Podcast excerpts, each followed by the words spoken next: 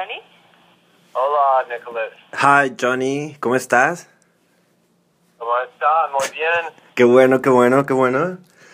Ok, pues bueno, como pudieron escuchar, estamos... it's so loud here. I'm on the street of Brooklyn.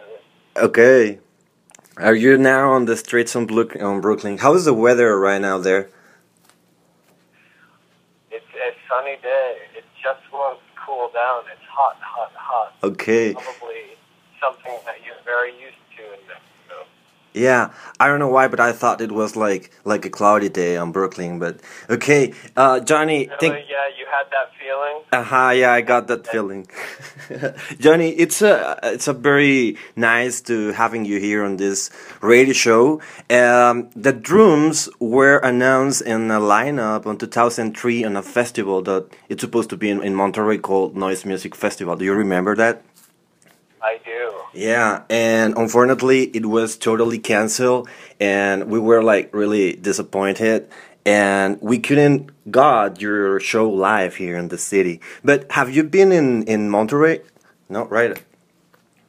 We've never been to Monterrey. I've been to Mexico City, Uh huh. and and that's about it. Cancun and Tulum, but Okay. that's you know I wasn't there.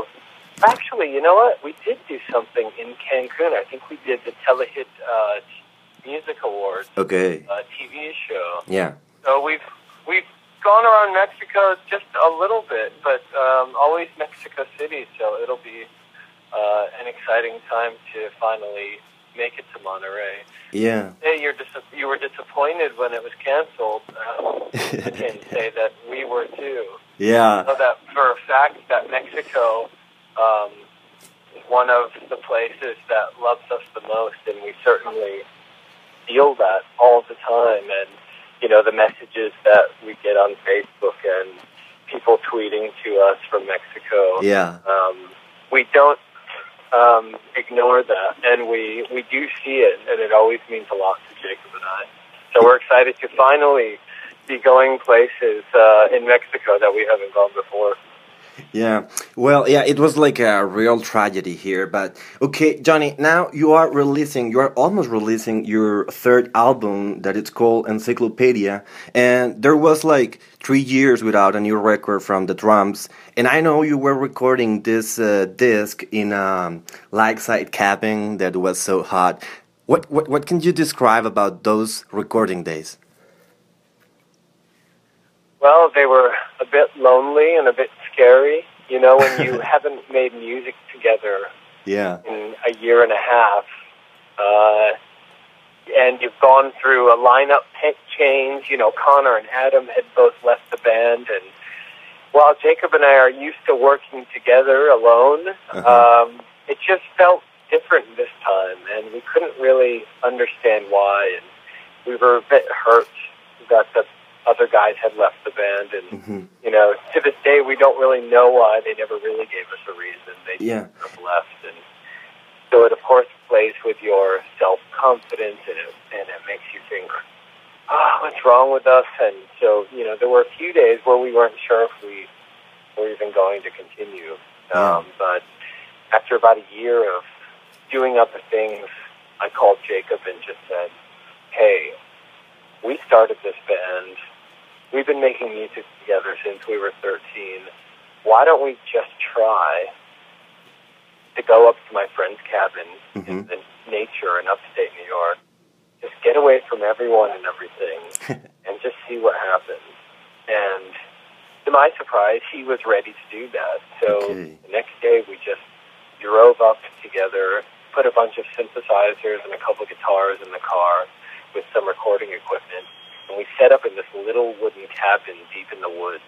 And we didn't see anyone for about a week, and in that time, we wrote the song "I Can't Pretend," and we wrote the song "Magic Mountain," and another one from the album. And um, you know, when you ju- first start, it's very scary. Mhm. Uh, but after we wrote "I Can't Pretend," which is the first song we wrote for the album, it felt like this album was going to have purpose. It was going to have meaning. It was going to have a message and a stronger vision than we'd ever had before. Yeah. And then we just got excited about making the record. You know, it's never uh, fun for us the mm-hmm. recording process because we're always, um, you know, we're so specific and we we really intense when we're recording. So there's not a lot of fun going on.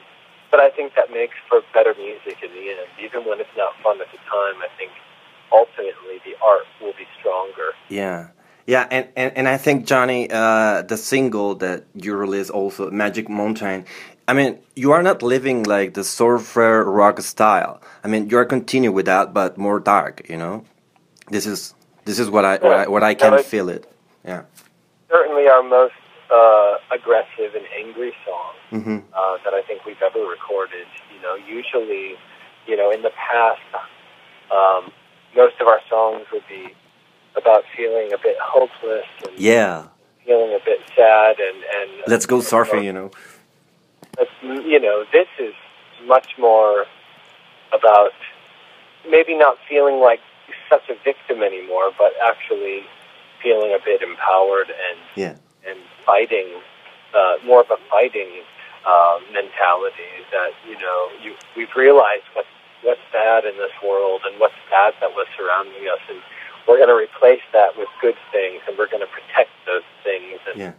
and those people uh, that are that are good for us you know it's all um, this this this CD this vinyl this digital however you go about getting it the new album encyclopedia is uh, a love letter to the outsider and it's it's a it's a letter of comfort um, for those who maybe feel like life is against them.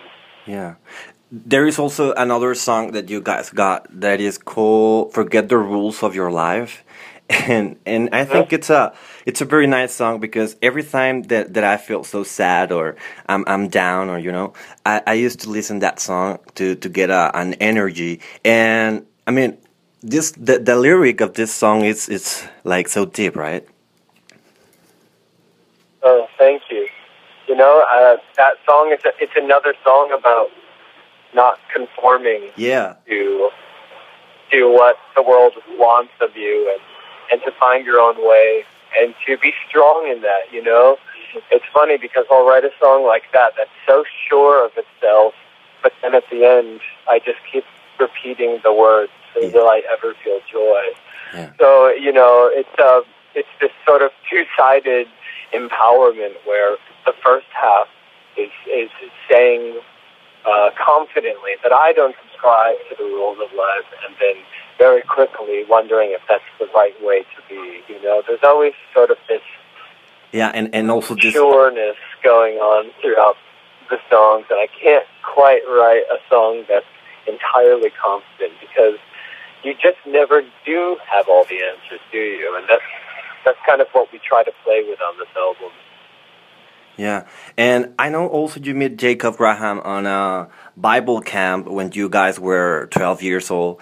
Uh, on that time, did you imagine all this succeed with the drums, or not really? you know, I always hoped that something would happen to get me away from that atmosphere because it was yeah. very unhealthy, and it was very difficult growing up. You know, I had five siblings. I had brothers and sisters and a mom and a dad, but yeah, I felt very alone and ostracized. Uh, you know, even being surrounded by people, which I often find is the case. um, but it was, you know, I moved to New York City as soon as I possibly could. I jumped on a bus and okay. took what I had, and I, you know, I had about three hundred dollars to my name, and I just hoped that something would work out. And I very quickly met people that were like me that did not have the easiest route growing up, and um, who also needed to go to a bigger city to find people to connect with. And, yeah. And very soon I had started bands and was making music, and um, but it all took that first step of of getting away. But you know, you can move away from a place, but doesn't mean you've moved away from your problems. Yeah. So your problems are kind of where you are, and until you deal with them, mm-hmm. it doesn't matter if you move to Alaska. You know. Um, yeah, yeah. The sort of figure out what the problem is and be able to address it. So we're hoping with this new record, because we're being so honest lyrically, that it will help guide the way a little bit for maybe somebody who's wondering themselves. Yeah. And hey, guys, are you still reading the Bible or not really? Sorry, what was the question? yeah. Are you still reading the Bible like on those days when you were on the childhood or not really? Oh, no. Oh, no, no, no. um, I read the whole Bible all the way through as a child. Yeah. I kind of get the gist of what it's about. But um, I look forward to, you know, finding different ways to fill my time and and maybe a bit more progressive ways. Mm-hmm. And you know, I never would want to tell anyone what to do. Me, um, I, I, I certainly find myself in a better place when I'm not um, having rules crammed down my throat. Yeah. Yeah, yeah. And, well, you know, Jonny, I, I don't really want to be in a gossip, but what really happened in 2012 with Connor Hanwick? I mean, why did he left the band? Well, we don't really know. You know, Mhm. Jacob and I still don't have the answer to that. Mm-hmm. Connor was never a big communicator. Okay. Um, he was in the band and we loved him, and we have to think that he loved us in some way. Yeah. But it was sort of like the same situation as when I grew up. Uh, surrounded by someone, but maybe not fully connecting like you thought you were. Yeah. Um, so when he left, it was really difficult, and it was very surprising to us. Mm-hmm. He just sent us an email Okay. that he was leaving, and it Yeah. was as simple as that. And there was no talking him out of it, Okay. and that really uh, that was very hurtful for us.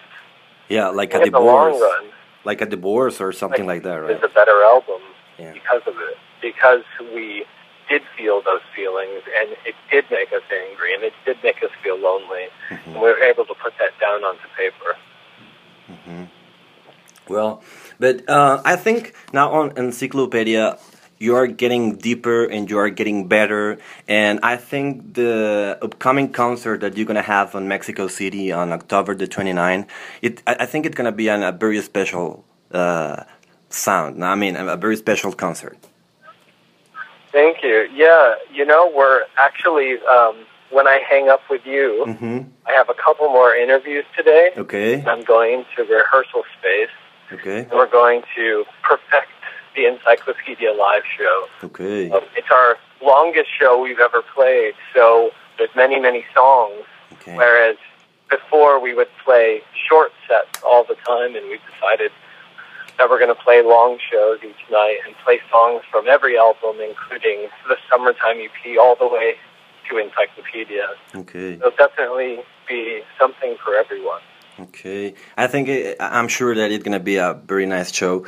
And well, Jonny, thank you so much for being here, and thank you so much for all these nice songs that you are always creating. I mean, this kind of songs that uh, show you the happiness, but also the sadness, and at least you get a, a, a good feeling. And uh, thank you so much, Jonny, and hopefully you be in Monterrey, guys. Thank you, thank you. I, I appreciate the kind words, and we can't wait to come to Monterrey. We'll see you really soon. Yeah. Well, Jonny, thank you so much, and have a wonderful weekend. Thank you Okay, both, adios. Bye, adios. Bye. Bye. Ay, gracias, Nico. Bye, Maite.